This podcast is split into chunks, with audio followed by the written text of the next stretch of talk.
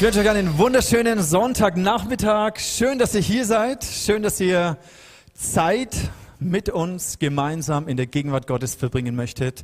Schön auch, wenn du von zu Hause zugeschaltet hast, bist du herzlich willkommen. Auch du bist Teil unseres Gottesdienstes und ich glaube, dass Jesus bei dir im Wohnzimmer ist, dass der Heilige Geist bei dir im Wohnzimmer ist, da wo auch immer du diesen Livestream verfolgst oder vielleicht im Nachhinein die Predigt anschaust.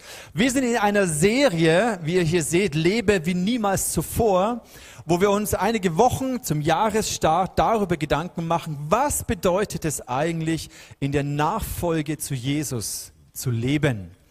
Und Jesus gibt ja uns, den Christen, seinen Jüngern, den Auftrag in Matthäus 28, geht raus in die Welt, ruft die Menschen dazu auf, mir nachzufolgen. Und er sagt vor allem, lehrt sie so zu leben, wie ich es euch aufgetragen habe.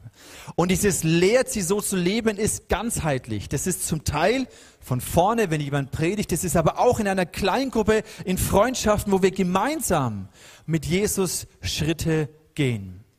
Und ich finde es so genial und ich bin Gott so dankbar, dass Glaube und die Rettung, die Erlösung durch Jesus ganzheitlich ist. Das heißt, dass Jesus an jedem unserer Lebensbereiche interessiert ist. Ihm geht es nicht nur darum, dass wir eine, ich sage es mal ein bisschen äh, fromme Theologie für gut finden oder befürworten, sondern es geht Jesus darum, dass er in uns wirken möchte, uns verändern möchte, dass wir letztendlich ihn immer mehr widerspiegeln, dass sein Charakter, seine Art zu leben, immer mehr durch uns zum Ausdruck kommt. Und da fokussieren wir uns diese Wochen auf einige dieser Lebensbereiche. Ihr seht hier im Slide Glaube, Beziehung, Ressourcen, Gesundheit, Arbeit. Und heute haben wir ein spannendes Thema. Und du kannst gleich mal für dich ein bisschen reflektieren, was dieser Titel bei dir auslöst. Heute sprechen wir darüber, konsumiere wie niemals zuvor. Heute Morgen hatten wir im Office schon eine kleine Celebration, die viel ein bisschen interaktiver war. Und da haben wir uns über ausgetauscht, was löst denn dieser Titel bei dir aus? Was war denn dein erster Gedanke, als du diesen Titel vielleicht schon im Newsletter gelesen hast? Überleg mal ganz kurz, ich würde es am liebsten rumgehen und random paar Leuten das Mikrofon hinstrecken, mache ich aufgrund von Corona nicht, habt ihr noch mal Glück gehabt. Aber ich finde es spannend, weil heute Morgen haben einige gesagt, naja, also zuerst hat mich der Titel schon provoziert. Und dann, als ich darüber nachgedacht habe, habe ich mir gedacht, na gut, die meinen bestimmt nicht, jetzt kann ich konsumieren, was geht, ja. Also zieh dir alles rein. Das kann es wahrscheinlich nicht so der Grund sein. Aber es hat mich provoziert, darüber nachzudenken. Und ich hoffe auch, dass diese, dass dieser Titel und auch das, worüber wir jetzt sprechen wollen, dich ein bisschen herausfordert, dich vielleicht sogar provoziert, vielleicht sogar ein bisschen ärgert. Aber letztendlich dient es dazu, dass wir unser Konsumverhalten mal reflektieren. Und jetzt machen wir es so. Nimm mal, zeig mir mal deinen Zeigefinger. Zeigefinger? Okay, sehr gut. Und jetzt deute mal auf deinen Nachbarn und sag, was hast denn du hier eigentlich an? Und jetzt nimm die andere Hand und hau dir mal so auf deinen Finger drauf. Warum? Weil dieses Thema Konsum verleitet dazu, zu sagen, Habgier ist nicht mein Thema, aber das ist dein Thema, glaube ich, ja. Oder die Menschen, wie sie konsumieren, drumherum, ich bin ja, ich bin ja safe, ich bin vegan oder irgendwas, ne? Bei mir ist alles gut. Aber die anderen, die hier Fleisch essen und die hier Kleider kaufen bei H&M oder sonst wo, äh, das sind die Bösen. Ne? Also das Thema Konsum und Habgier verleitet uns dazu, mit dem Finger auf andere zu deuten aber nicht uns selbst zu reflektieren. Von daher lade ich dich ein, die nächsten äh, Minuten einfach mal offen zu sein. Heiliger Geist, was möchtest du eigentlich mir zu diesem Thema sagen? Weil uns geht es nicht darum, mir geht es nicht darum, euch ein paar praktische Tipps zu sagen oder ein bisschen so Verhaltensmodifikationen in Anführungszeichen beizubringen. So nach dem Motto, okay, alle kaufen nur noch fair und bio und dann ist der Planet gerettet. Ja, Das wäre ein bisschen zu oberflächlich. Ich wünsche mir, und es ist ja immer der, der, die, die Absicht von Jesus, er möchte immer an, an, unser Herz ran, nicht nur an unser Verhalten, dass wir ein bisschen uns richtig, in Anführungszeichen, christlich verhalten, sondern er möchte an unser Herz ran. Und da beginnt die eigentliche Veränderung. Und deswegen habe ich auch ein bisschen die Predigt aufgeteilt. Ich möchte am Anfang etwas darüber sagen, was unsere Wahrnehmung in Bezug auf uns selber schärft. Dann werden wir einen interessanten Talk anschauen von Jess und Sarah. Und dann möchte ich nochmal theologisch reinbohren und unser Herz im Spiegel des Wortes Gottes reflektieren lassen. Was ich echt gut finde, worüber ich sehr dankbar bin, und ich glaube, ihr nehmt es auch wahr, dass die letzten Jahre, ich weiß nicht, fünf Jahre, zehn Jahre, vielleicht auch 15 Jahre, dass schon ein Umdenken im Bereich Konsum stattfindet. Auch gerade viele junge Leute, und das finde ich hervorragend, machen sich Gedanken darüber, warum konsumiere ich, wie konsumiere ich. Ähm, das funktioniert nicht, wenn wir unseren Planeten ausbeuten. Also da ist ein gestärktes Bewusstsein da. Und das finde ich echt hervorragend. Ich muss sagen, in den 90er Jahren, wo ich so Teenager war, da war das noch nicht so Thema. Und von daher finde ich es gut, die Entwicklung, in der wir stehen und auch ihr zum Teil, wie ihr euer Konsumverhalten ähm, hinterfragt oder eben verändert. Konsum ist deswegen ein spannendes Thema, weil wir alle jeden Tag Konsumentscheidungen treffen. Und diese Entscheidungen haben Konsequenzen. Zum einen für uns selbst, ob wir gesund oder ungesund konsumieren, aber natürlich auch für die Menschen, die uns diesen Konsum ermöglichen. Und deswegen ist interessant die Frage, was steckt eigentlich hinter meinen Konsumentscheidungen?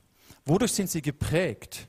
Wodurch sind sie motiviert oder vielleicht sogar manipuliert?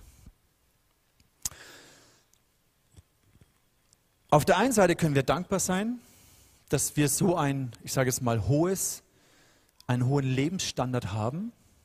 Im Vergleich zu vielen Orten auf der Welt sind wir sehr, sehr wohlhabend, sehr, sehr reich. Wir können viele Konsumentscheidungen treffen. Dafür können wir dankbar sein.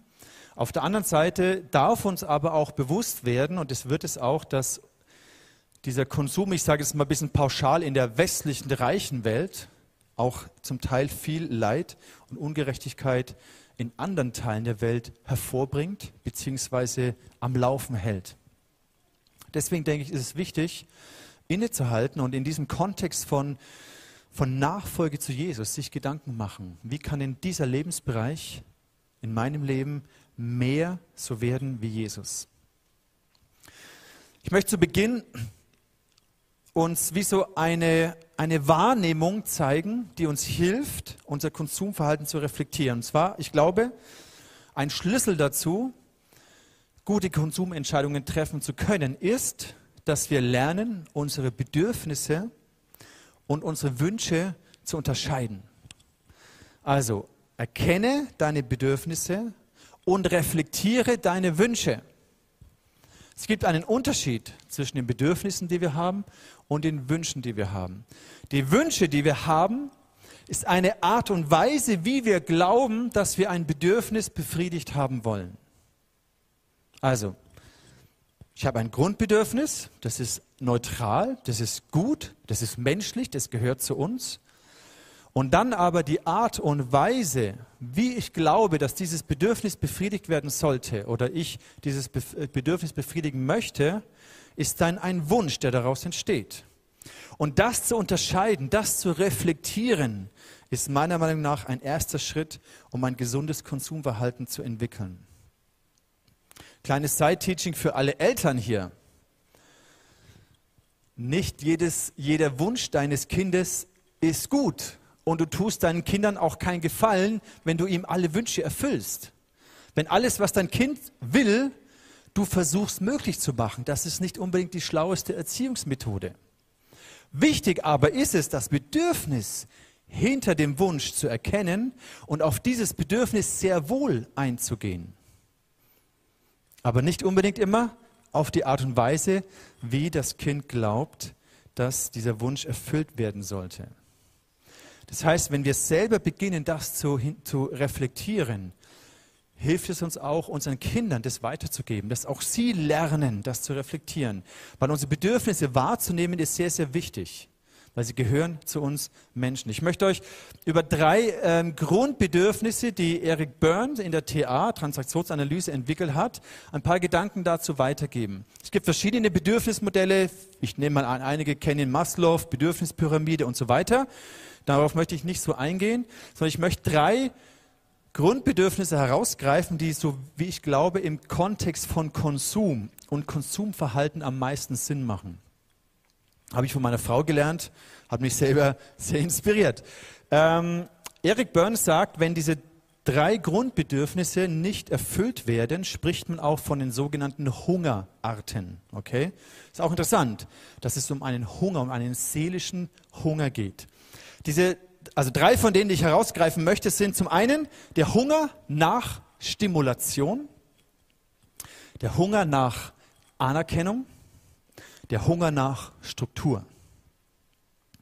Lass uns darüber mal nachdenken diese drei Grundbedürfnisse mal analysieren und für uns überlegen, was heißt es? Der Hunger nach Stimulation, hier geht es um körperliche oder geistige Anreize, dass unsere Sensoren, unsere Wahrnehmung, unser, unser Verstand, unser Körper stimuliert wird.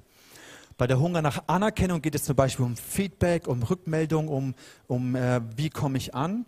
Und Hunger nach Struktur dient primär der Vermeidung zur Langeweile. Also Langeweile heißt, boah, ich habe irgendwie, da ist mein Tag und ich weiß gar nicht so recht, was ich mit diesem Tag und mit dieser Zeit anfangen soll. Mir ist langweilig. Wer von euch Eltern hatte schon mal gehört, dass die Kinder sagen, mir ist langweilig? Passiert wahrscheinlich 50 Mal am Tag. Ja, so andauernd. Papa, mir ist langweilig. Okay. Regel Nummer eins, Langeweile ist nicht schlecht. Ist die Vorstufe zur Kreativität, aber ist ein anderes Teaching. Okay. Diese drei Grundbedürfnisse, wenn wir diese Grundbedürfnisse erfüllt bekommen, diese Hungerarten, dann fühlen wir uns glücklich. Dann fühlen wir uns in einem Flow. Dann geht es uns gut. Und wichtig zu realisieren ist, diese drei Hungerarten, die sind menschlich, die gehören zu uns. Und wir haben eine, eine Sehnsucht, ein Bedürfnis, dass das eben gestillt wird. Aber die Art und Weise, wie wir denken, dass diese Bedürfnisse befriedigt werden und dieser Hunger befriedigt wird, ist nicht unbedingt immer gesund. Weil wir tendenziell faul sind, ich spreche jetzt mal ganz pauschal von uns, weil wir tendenziell faul sind, suchen wir immer die einfachste, schnellste, billigste Art, dieses Bedürfnis zu stillen. Ich möchte euch ein Beispiel machen, vollkommen aus der Luft gegriffen. Ja? Zum Beispiel könnte es vorkommen, dass dein Kind mal sagt, Papa, ich will Computer spielen. Ich will zocken, ich habe Lust, Papa, ich will, darf ich denn zocken? Ja? Ist irgendjemand von den Eltern schon mal mit dieser Situation konfrontiert geworden? Nee, nicht, doch schon, ja? ihr wisst Bescheid, wovon ich rede. Vielleicht auch, das endet nicht im Kindesalter, das geht manchmal bis ins Erwachsenenalter. Okay, zocken. Wenn wir lernen wollen, mit unseren Kindern eine gute Kultur damit äh, das zu entwickeln, eine gute Entscheidung zu treffen, müssen wir realisieren, welches Bedürfnis steckt dahinter. Und wenn du es mal analysierst, dahinter steckt ein Bedürfnis nach Stimulation, nach Anerkennung und nach Struktur, das heißt die Vertreibung von Langeweile, dann wissen wir, warum unsere Kinder oder auch wir selbst, je nachdem wie das bei dir veranlagt ist, so viel Lust haben, immer zu zocken zu gamen, Computer zu spielen. Warum? Weil es, es stimuliert uns. Adrenalin wird ausgeschüttet und ich bin irgendwie mega aktiv. Da gibt es ganz viele Belohnungssysteme. Oder auch wenn du in der Gruppe online gamest, ja, bist du Teil von einer Community, das gibt dir eine Anerkennung. Und natürlich die Vertreibung von Langeweile. Wenn du nicht weißt, was du mit deiner Zeit anfangen sollst, dann ist es eine super Möglichkeit, dir einfach deine Zeit zu vertreiben. ich sage mal, ein gewisses Maß an Zocken und Computerspielen ist ja auch okay. Ich bin jetzt nicht pauschal dagegen. Du musst dich jetzt auch nicht schlecht fühlen, wenn du gerne Computer spielst. Aber es geht darum zu realisieren. Es ist ja ein Beispiel. Die Gefahr ist nämlich, dass unser Gehirn, je mehr wir uns einspielen auf die eine Art und Weise, diese Bedürfnisse zu stillen, alles andere immer schwächer wird alles andere den Reiz verliert, alles andere mich nicht mehr stimuliert. Dann ist ein Spaziergang im Wald oder Dreckspielen im Wald, ist überhaupt, es reizt mich überhaupt nicht mehr. Die Natur, ich nehme sie gar nicht mehr wahr, weil mein Gehirn nur noch gepolt wird auf diese eine Art, medial meine Bedürfnisse nach Stimulation, nach Anerkennung, nach Struktur zu befriedigen. Und dann verlieren wir ganz viele Dinge in unserem Leben und kommen irgendwann, die Gefahr ist, dass wir abhängig werden und komplett aus dem Gleichgewicht kommen. Deswegen ist es so wichtig zu realisieren, wenn ein Kind fragt oder wenn du selber das, den Wunsch hast, ich will jetzt spielen, einfach zu reflektieren, okay, warum? Was ist dieses Bedürfnis? Gibt es eine gesündere Art, diesem Bedürfnis zu begegnen? Gibt es ein Maß, was okay ist? Ja, dann zocke ich halt mal eine Zeit, ist ja auch okay. Aber wo ist eine Grenze? Wo wird es ungesund? Versteht ihr so ein bisschen das Prinzip dahinter? Jeder Wunsch, jedes ähm, Verlangen hat ein Bedürfnis, das an sich gut ist und okay ist, aber die Art und Weise nicht unbedingt immer gut, gesund sein muss. Und wir, müssen, wir dürfen lernen, das zu unterscheiden, damit wir dann bewusste Konsumentscheidungen gesunde Konsumentscheidungen treffen können oder unseren Kindern ein gesundes Maß erlauben dürfen. Anderes Beispiel, auch vollkommen abstrakt, hat nichts mit unserem Leben zu tun, ist Social Media. Jetzt überleg mal, auf welche Art und Weise Social Media genau die gleichen Bedürfnisse eigentlich anspricht und triggert. Und warum wir so in der Gefahr sind, da auch in einen ungesunden Lebensstil hineinzukommen. Da ist auch der Hunger nach Stimulation. Ja, wenn ich durch Instagram durchscroll und schaue, dann, dann habe ich lauter Ideen und Pinterest und was es alles gibt. Es stimuliert mich auf eine gewisse Art. Und ich sehe, ah, was der gemacht hat und das Urlaubsbild von dem und wow, der hat Kaffee getrunken und dem so schaut sein Essen aus. Ja, keine Ahnung. Das kann Menschen ja anscheinend stimulieren.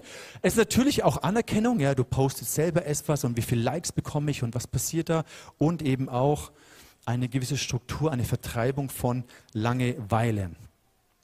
Auch hier ist der Punkt, es geht nicht darum, dass es verkehrt ist an sich, aber es geht darum, dass wir lernen, Entscheidungen, Konsumentscheidungen zu treffen, indem wir unser Bedürfnis eigentlich wahrnehmen, reflektieren und dann nicht nur einseitig gepolt werden auf diese einzige Art.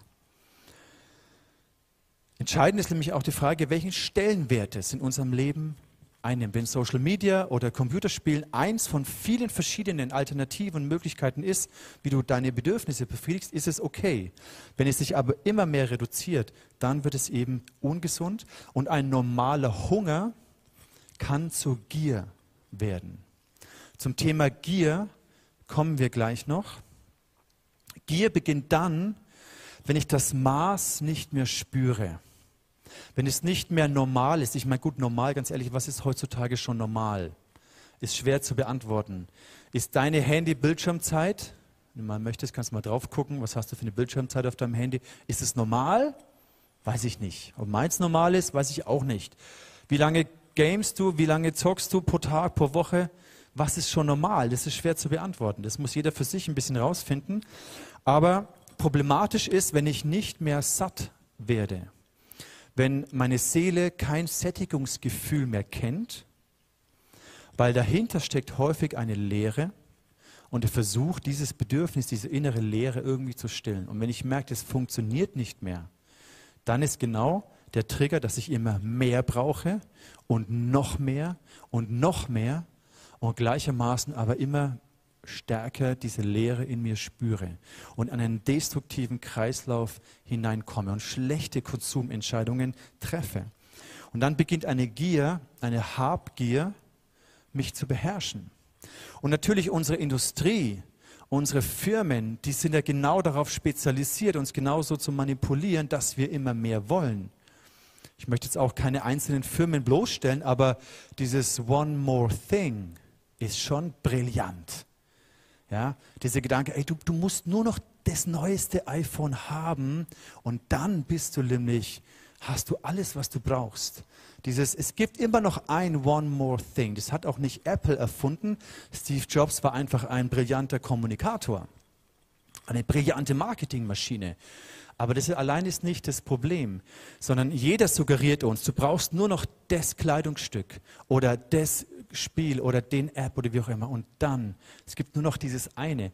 Und der Punkt ist der, das wissen wir alle, nach diesem einen kommt eben noch mal eins und dann kommt noch mal eins und dann kommt noch mal eins. Und so sind wir in der Gefahr, wenn wir das nicht reflektieren, ungesunde Konsumentscheidungen zu treffen, manipuliert zu sein und letztendlich Habgier in unserem Leben zu entwickeln. Bevor wir auf dieses äh, bisschen schmerzhafte Thema Habgier noch ein bisschen drauf eingehen, möchten wir uns einen Talk anschauen, den die Sarah und die Jess aufgenommen haben zum Thema Nachhaltigkeit.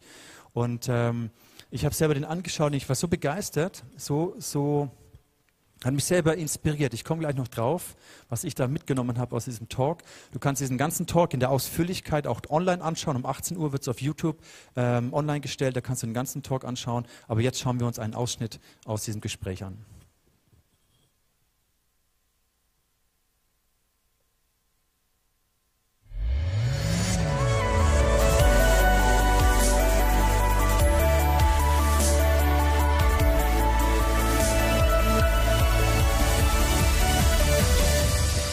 Herzlich willkommen zu unserem zweiten Talk heute in unserer Next Step Serie Lebe wie niemals zuvor. Heute zum Thema Nachhaltigkeit und ähm, ich habe mir die Jess eingeladen.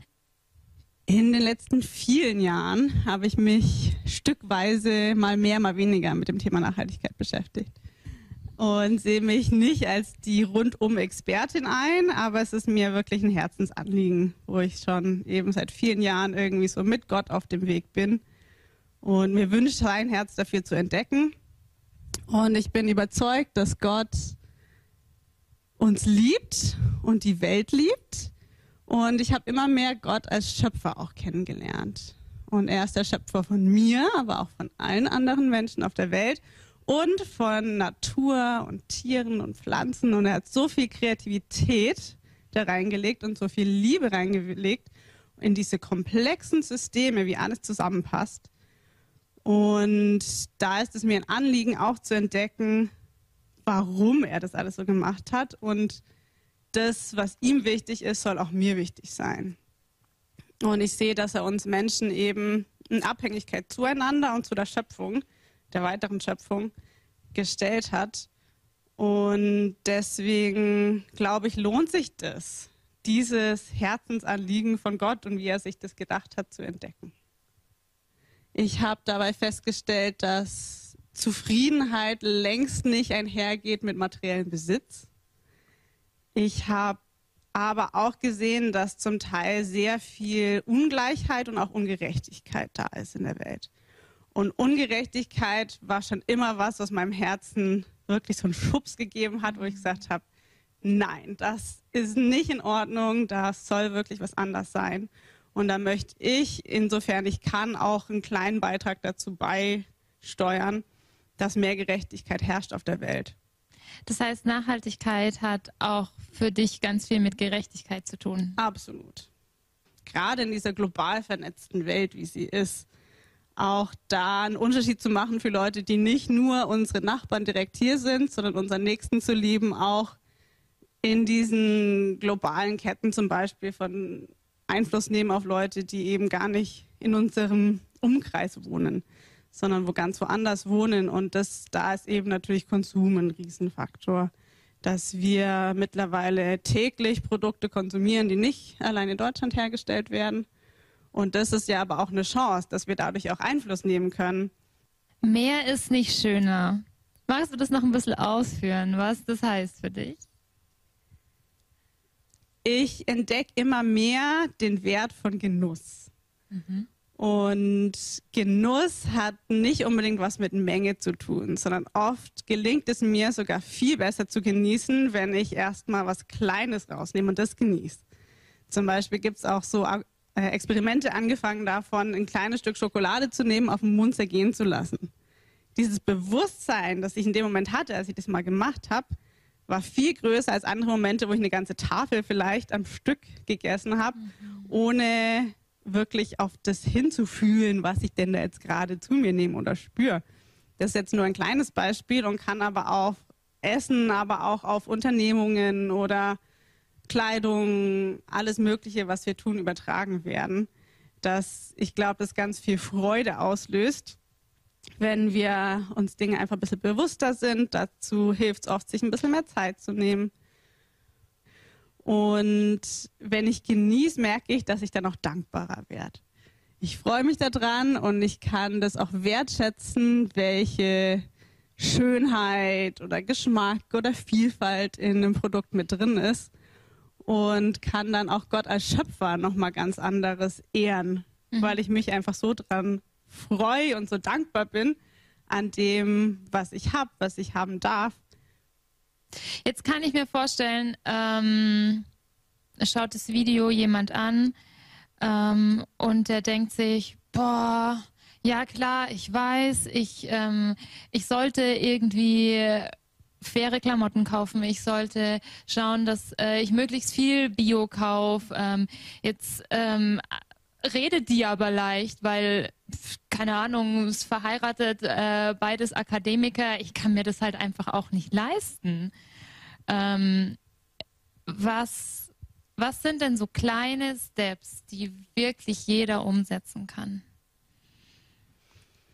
Unter dem Schlagwort oder der, dem, der Aussage weniger ist mehr kann häufig ja auch vieles eher reduziert werden. Mhm. Eben auch gerade mit dem bewussteren Konsum äh, und dem bewussteren Genuss ist es gar nicht unbedingt notwendig, immer mehr Geld auszugeben.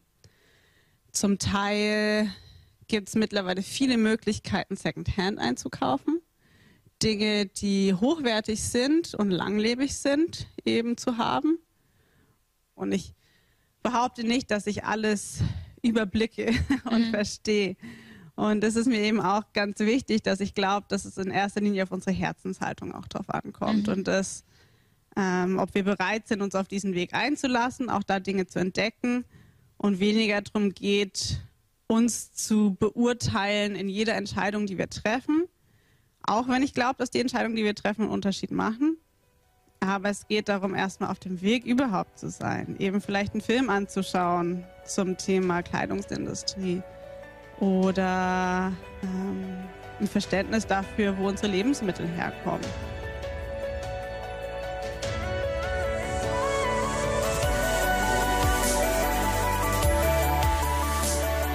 Mal Jess und Sarah einen Applaus geben für diesen Talk. Fand es sehr, sehr stark. Vielen Dank dafür. Vielen Dank, Jess, dass du uns an deinen Gedanken teilhaben hast lassen. Und allein schon dieser Aspekt von ähm, Genuss lehrt mich dankbar zu sein, hat nichts mit Menge zu tun, waren so viele kleine Sachen drin, die mich auch zum Nachdenken gebracht hat. Auch dieser Aspekt von Liebe deinen Nächsten in diesen globalen äh, Lieferketten fand ich hochinteressant, weil ich habe mir dann vorgestellt, inspiriert durch diesen Talk, was wäre, wenn der Mann oder die Frau, die meine Kleider genäht hat, neben mir wohnen würde, also wirklich mein Nachbar wäre. Love your neighbor, liebe deinen Nachbarn, liebe deinen Nächsten. Was wäre, wenn die Person, die die Kakaobohnen oder Kaffeebohnen geerntet hat und angebaut hat, wenn die neben mir wohnen würde? Wenn die nicht irgendwo weit weg und ich nehme es gar nicht wahr, sondern wenn die direkt neben mir wohnen würde? Und ich würde sie kennen und ich würde wissen, wie sie leben, was sie verdienen durch meinen Konsum. Und was heißt es, ihn zu lieben, meinen Nachbarn zu lieben? Und es hat für mich plötzlich diese, diese Personen, die irgendwo auf der Welt eigentlich für mich arbeiten, damit ich konsumieren kann, damit ich Kleidung habe, das hat es mir plötzlich sehr, sehr nahe gebracht und mich ins Nachdenken gebracht, hinterfragen gebracht. Fand ich sehr, sehr hervorragend, diesen Gedanken. Es lohnt sich, diesen Clip anzuschauen und sich einfach in dem zu reflektieren. Du musst dich nicht schlecht fühlen, es geht auch nicht darum, die Lösung ist nur noch bio und nur noch fair und, und regional, sondern Gott möchte einen Schritt tiefer gehen. Und da möchte ich ansetzen, weil ich glaube, die Wurzel für vieles Leid, Ungerechtigkeit, Ausbeutung ist letztendlich Habgier. Und Habgier ist etwas sehr Fieses. Es ist eine sehr starke Verfehlung, sage ich mal. Ähm, man sagt auch, das ist eine der sieben Todsünden. Das Problem bei Habgier ist, die wenigsten würden das bei sich identifizieren. Wenn du sagst, okay, Ehebruch ist irgendwie sehr, sehr eindeutig. Ja? Klar, da kann man nicht viel drum rumreden, ist scheiße. Ja? Checkt mal irgendwie. Aber Habgier ist so subtil. Ganz ehrlich, als Pastor habe ich noch nicht viele Leute erlebt, die zu mir kommen und sagen, hey Dani, ich möchte echt Buße tun, weil ich zu viel Geld für mich selber ausgebe und in meinem Konsum keine, kein Maß mehr kenne. Also mir haben noch sehr, sehr wenige Leute Habgier bekannt und mit mir ins Gebet in die Beichte gegangen. Und die sexuellen Sachen, die sind sehr, sehr offensichtlich. Und deswegen lohnt es sich da mal hinzuschauen, auch wenn es uns vielleicht ein bisschen piekst. Jesus warnt uns davor. Er zeigt uns, welche Bedeutung das hat. Er sagt in Lukas 12, Vers 15, er sagt, nehmt euch in Acht, hütet euch vor aller Habgier. Und vor aller Habgier heißt, es gibt wirklich verschiedene Arten. Habgierig sind nicht nur die Reichen, wo wir auf den Finger zeigen können, sagen, ja, die, die Banker und die, die Millionäre und die hier mit neuen Gucci-Klamotten rumlaufen, klar sind die habgierig. Aber ich, ich bin ja, ich kann mir das ja eh nicht leisten, also bin ich auch nicht habgierig. Ne? Das ist genau der Fehler, dass wir eben nicht bei Habgier urteilen dürfen und sagen, ja, die, die konsumieren. Schau mal, was die für Fleisch essen. Ja, ich bin ja vegan, ich bin ja gut. Darum geht es nicht. Jesus sagt, hütet euch vor aller Art von Habgier. Das Leben eines Menschen hängt nicht von seinem Wohlstand ab. Ich möchte euch noch eine zweite Stelle zeigen, die auch etwas herausfordernd ist und den einen von euch vielleicht, den einen oder anderen ein bisschen schockieren wird. Paulus, der Theologe des Neuen Testamentes, er sagt im Epheser 5, Vers 5, denn eins ist klar, und der Kontext hier ist schon auch interessant, wer ein sexuell unmoralisches, schamloses Leben führt, für den ist kein Platz in dem Reich, in dem Gott und Christus herrschen. Das gilt auch für alle, die habgierig sind, denn Habgier ist nichts anderes als Götzendienst. Jetzt lass diesen Vers mal ein bisschen auf deiner Zunge zergehen. Es ist schon harter Tobak hier. Ich glaube, worum es geht, ist nicht, dass wir uns verdammt und schlecht fühlen, wenn wir sexuelle Unmoral oder eben Habgier in unserem Leben entdecken. Wichtig ist, und das ist, glaube ich, der Punkt, den auch Jesus betonen möchte, dass wir nicht leichtfertig damit umgehen. Dass wir nicht mit Finger auf anderen deuten, aber uns selbst komplett ausblenden, sondern dass wir es zulassen und sogar den Heiligen Geist bitten, zeig mir, überführe mich, wo es in meinem Konsum Verhalten, in meinen Entscheidungen, in meinem Umgang mit Geld, mit Zeit, mit meinen Talenten, mit meinen Beziehungen, wo ist Habgier verborgen? Weil Habgier ist sehr, sehr destruktiv. Und weil es so destruktiv ist, weil es Beziehungen vergiftet, weil es Menschen zerstört, weil es Ungerechtigkeit bewirkt, weil es den Planeten letztendlich zerstört. Habgier hat eine extrem zerstörerische Kraft. Deswegen betont Paulus das so und auch Jesus sagt, hütet euch, passt auf, auch vor dieser schleichenden, subtilen Art von Habgier. Nehmt es ernst. Möchte ich mal mitnehmen in ein paar Gedanken, woher kommt dieses Phänomen, dass wir nicht genug bekommen, dass wir nicht mehr zufrieden sein können, dass wir uns so schwer tun mit Dankbarkeit für das, was wir haben. Ich möchte zurückgehen mit euch an den Anfang der Bibel, an den Anfang der Schöpfung, an die ersten Menschen, von denen es heißt, dass sie im Garten, im Paradies, im Garten Eden mit Gott gelebt haben. Und ihr kennt die Geschichte vielleicht, dann kommt die Schlange und versucht sie. Gott sagt, von allen Bäumen dürft ihr essen. Hier ist die Schöpfung. Ich habe sie euch anvertraut. Aber von diesem einen Baum dürft ihr nicht essen. Und kennst du das, dass genau das, was du nicht hast, dich besonders reizt? Das, was du hast, ist ja irgendwann normal und es gibt dir nicht mehr diesen Kick. Aber genau das, was du nicht hast, das, was dein Nachbar vielleicht hat, was dir suggeriert wird, dass du eigentlich, dass dir noch fehlt, genau das reizt uns am meisten. Und ich glaube nicht, dass Adam und Eva habgierig waren, aber sie sind auf diese Täuschung der Schlange hineingefallen, die ihnen gesagt hat, wenn ihr das esst, wenn ihr das konsumiert, wenn ihr das und das habt, dann werdet ihr sein. Erkennst du dieses Muster? Wenn ich habe, wenn ich esse, wenn ich konsumiere, dann werde ich sein. Die Schlange sagt, dann, wenn ihr von diesem Baum esst, dann werdet ihr sein wie Gott. Und diese gleiche Lüge, diese gleiche Täuschung, die klopft an unsere Tür, gerade in diesem Thema, dass wir verleitet sind zu denken, wenn ich das habe, dann werde ich glücklich dann werde ich respektiert. Wenn ich die Klamotten trage, dann werde ich respektiert. Wenn ich den Partner habe, der mir Anerkennung gibt und dieses Bedürfnis stellt, dann werde ich glücklich sein. Wenn ich das und das konsumiere, dann werde ich sein. Das ist die Täuschung, auf die Adam und Eva hereingefallen sind und sich dadurch von Gott entfremdet haben und erfahren mussten, was seitdem die Menschheit erfährt, dass all diese Dinge niemals den Hunger unserer Seele sättigen können. Und Gottlosigkeit führt genau zu dieser Art Habgier, führt zu Ungerechtigkeit, führt zu Ausbeutung. Ich glaube, dass wir Menschen ein gesundes Bestreben haben nach Wachstum, nach Fortschritt, nach Entwicklung. Ich glaube, dass das gut ist, dass Gott uns das hineingeschenkt hat. Er sagt hier, beherrscht diesen Planeten, bebaut und bearbeitet diesen Planeten, den ich euch geschaffen habe. Also das Streben nach Wachstum, Entwicklung, Fortschritt ist gut. Ist etwas Göttliches. Und der Fortschritt, den wir hier in unserer westlichen Kultur erleben durften in den letzten Hunderten von Jahren, der ist zum großen Teil aus den Klöstern entstanden. Die Klöster waren die Orte der Kunst, der Kreativität, der Bildung, der Medizin, des Forschens, des Fortschritts. Es kam aus den Klöstern. Und ich glaube, da hat Gott uns einen wunderbaren Auftrag gegeben, zu forschen, zu entwickeln, zu wachsen, Fortschritt zu entdecken.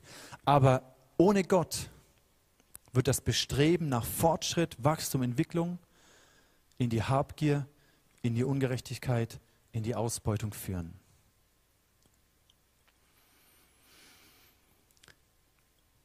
Was ist die Rettung? Was ist die Lösung? Wenn seit Jahrtausenden Menschen in Habgier von Habgier getrieben sind, was ist die Lösung für unser Herz? Jesus lädt uns ein, er lädt dich ein, zu ihm zu kommen. Er sagt im Johannes 3, ich bin das Brot des Lebens. Und wer zu mir kommt, in anderen Worten, wer mit seinen Bedürfnissen zu mir kommt, der wird nicht mehr hungern. Wer mit seinen Hunger, mit seinen Hungerarten, wie wir sie gerade gesehen haben, wer damit zu mir kommt, der wird nicht mehr hungern. Und wer an mich glaubt, der wird keinen Durst mehr haben. Wir realisieren ja, dass wir von, die Dinge von außen uns niemals zufriedenstellen können. Es gibt uns kurz ein Gefühl von Glück, von vielleicht Sättigung, aber es kann uns nicht wirklich satt machen. Weil Gott hat uns so geschaffen, dass nur er als Schöpfer diese Bedürfnisse vollkommen stillen und, und ähm, erfüllen möchte dass nichts aus dieser Schöpfung dich nachhaltig satt machen kann. Nichts, was ein Mensch dir gibt, kann dich nachhaltig satt machen, den Hunger deiner Seele stillen. Aber was wäre, wenn wir lernen, mit unseren Bedürfnissen, unsere Bedürfnisse als erstes zu realisieren, zu benennen und dann, wenn wir in unserem Glauben mit Jesus erleben, dass er uns dermaßen sättigt, dieses Bedürfnis nach Stimulation. Wenn du so mit Jesus eng bist, dass dein Geist stimuliert wird, dass deine Reize, deine Sinnesorgane durch, durch den Heiligen Geist angeregt und stimuliert werden, wenn du so eng mit Jesus lebst, Abenteuer mit ihm erlebst. Dieser Hunger nach Anerkennung, klar, logisch, wie Jesus den füllen möchte. Den Hunger nach Struktur, dass dein Leben eine Ordnung hat. Gott hat uns eine Lebensstruktur gegeben, Tag, Nacht, der Sabbat, die Feste. Zufriedenheit kommt durch, oder Zufriedenheit kommt durch Dankbarkeit. Wir lernen dankbar zu sein, wenn wir unseren Blick auf das richten, was wir haben. Zufriedenheit ist aber an sich nicht die Lösung. Also, das Problem von Habgier, die Lösung ist nicht Zufriedenheit. Warum nicht? Weil Zufriedenheit ohne Gott kann dich genauso in eine destruktive Faulheit, Passivität oder Schicksalsergebenheit hineinführen.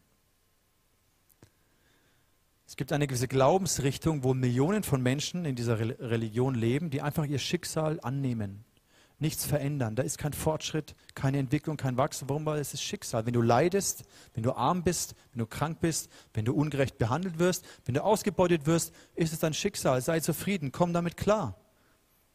Was für eine destruktive Lüge. Das heißt, diese falsche Art von Zufriedenheit, die kann eben auch destruktiv sein. Deswegen ist Zufriedenheit pauschal. Zufriedenheit ohne Gott ist eben genauso destruktiv wie Entwicklung, Wachstum, Fortschritt ohne Gott. Deswegen macht uns die Bibel das Angebot. Im Kolosser 3, Vers 15, da heißt es, der Frieden, der von Christus kommt, der regiere in euren Herzen. Und das Wort für Frieden, was hier gebraucht wird, dieses Shalom Gottes, ist umfassender. Es ist das Heil, es ist die Fülle, es ist die Güte Gottes. Und das, was von Jesus kommt, das sättigt uns.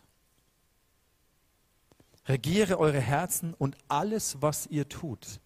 Das heißt, wenn der Frieden Gottes, der Shalom, das Heil Gottes unsere ganzen Konsumentscheidungen regiert, dann fangen wir an, gute und gesunde Konsumentscheidungen zu treffen. Konsumentscheidungen, die Jesus ehren, die die Schöpfung ehren und die die Menschen ehren und die uns dankbar sein lassen.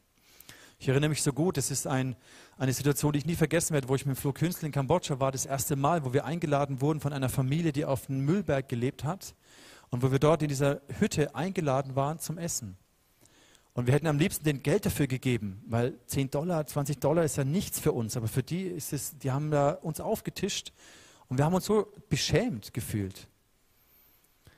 Und das hat mich so ja, überführt, wie, wie normal wir denken, dass unser Leben ist, wie wir verlernt haben, dankbar zu sein. Und die Bibel sagt, in der Dankbarkeit liegt eine enorme Kraft, dass wir nämlich beginnen, das zu sehen, was wir haben und nicht das zu sehen, was wir nicht haben und was uns fehlt. Also ihr merkt, am Ende brauchen wir Jesus, dass er unseren Hunger sättigt und nur er kann diese Wurzel der Habgier aus unserem Herzen herausreißen. Weil wir alle stehen in der Gefahr. Ich predige hier genauso zu mir selbst. Wir alle stehen in der Gefahr, dass diese subtile Gier, subtile Habgier uns manipuliert und dominiert und beherrscht. Die Bibel ist nicht gegen Konsum.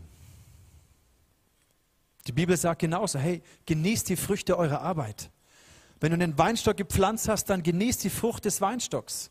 Wenn du den Acker bearbeitet hast, dann genießt die Frucht des Ackers. Genießt die Frucht deiner Arbeit. Aber wenn wir eben frei sind von dieser Gier, von dieser Habgier, dann können wir anfangen, nach einem göttlichen Maßstab zu genießen.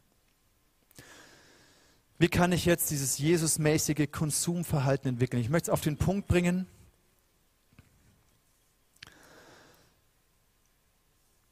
Wie kannst du dein Konsumverhalten reflektieren? Wie kannst du es beurteilen? Nicht das deines Nachbarns, sondern dein eigenes. Und zwei Gedanken, die ich dir noch mitgeben möchte. Zwei Fragen. Erstens, erkenne und unterscheide dein Bedürfnis, reflektiere deinen Wunsch. Also fang an zu analysieren, woher kommt dieses Verlangen? Welches Bedürfnis steckt hinter diesem Wunsch? Lerne das zu unterscheiden. Das ist, glaube ich, der erste Schlüssel. Und dann der zweite Gedanke ist, prüf deine Konsumentscheidung anhand dieser beiden Kriterien. Ehrt es Gott? Ehrt es den Schöpfer? Ehrt es die Schöpfung? Ich fand es auch schön, was die Jess gesagt hat, dass wenn sie auf diese Art konsumiert, den Geschmack, die Schönheit bewusster wahrnimmt, dass ihr Herz voller Dankbarkeit und Ehre Gott dem Schöpfer gegenüber wird. Und der zweite Gedanke, ehrt es Gott und ist es ein Ausdruck der Liebe? Ist es motiviert durch Liebe? Was heißt Liebe deinen Nachbarn? Was heißt Liebe die Person, die für dich genäht hat, die für dich die Bohnen gesammelt hat, die für dich angebaut hat? Das nehme ich persönlich für mich mit, dass ich mir vorstelle, wenn diese Person neben mir wohnen würde, wenn das mein Nachbar wäre, was würde es bedeuten, ihn zu lieben? Die Bibel sagt, jeder Arbeiter ist seines Lohnes wert. Wäre ich bereit, ihm den gerechten Lohn zu zahlen, wenn er direkt neben mir wohnen würde? Wenn er gearbeitet hat, damit ich konsumieren darf, damit es mir besser geht, damit ich genießen darf? Nimm diese Gedanken mit. Ehrt es Gott? Ehrt es die Schöpfung? Und ist es motiviert durch Liebe? Und dann, glaube ich, werden wir eine Art Zufriedenheit erleben, eine Art Dankbarkeit erleben und ein Konsumverhalten wird gesund werden. Und damit können wir auch ein Zeugnis sein, ein Beispiel sein in dieser Welt. Lass uns beten. Jesus, ich danke dir, dass Nachfolge zu dir so ganzheitlich ist und du an jedem Lebensbereich interessiert bist. Und Habgier ist etwas sehr Destruktives, aber manchmal auch so subtil und verborgen. Und Heiliger Geist, so bitte ich dich, dass du bei jedem Einzelnen wirkst und reflektierst. Und ich bitte dich, reiß diese Habgier raus aus unserem Herzen. Hilf uns, dass wir ehrlich sein können, wie wir mit unserem Geld umgehen, mit unserer Zeit, mit unserer Freizeit. Wie viel Habgier ist in unseren Entscheidungen drin? Hilf uns, das zu reflektieren, Heiliger Geist. Wir brauchen dich dafür. Und Jesus, ich will ganz persönlich, ich möchte, dass mein Konsum dich ehrt. Ich bin da noch nicht am Ende. Ich bin da noch nicht durch. Aber ich gehe den nächsten Schritt. Ich möchte, dass mein Konsum den Schöpfer ehrt, die Schöpfung ehrt und meinen Nächsten liebt. Und wenn du das auch möchtest, dann, dann bete mit Gott darüber und mach diese Entscheidung diesen, in deinem Herzen fest.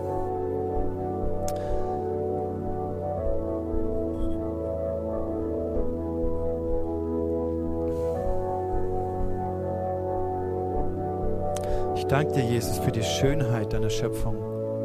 Ich danke dir für die Vielfalt, für den Genuss, für die, die, den Geschmack und die Farben und die Stoffe und, und das Design, die Kreativität. Das ist so wunderbar. Und vergib uns, wo wir so egoistisch sind. Vergib uns, Jesus. Vergib uns. Vergib mir.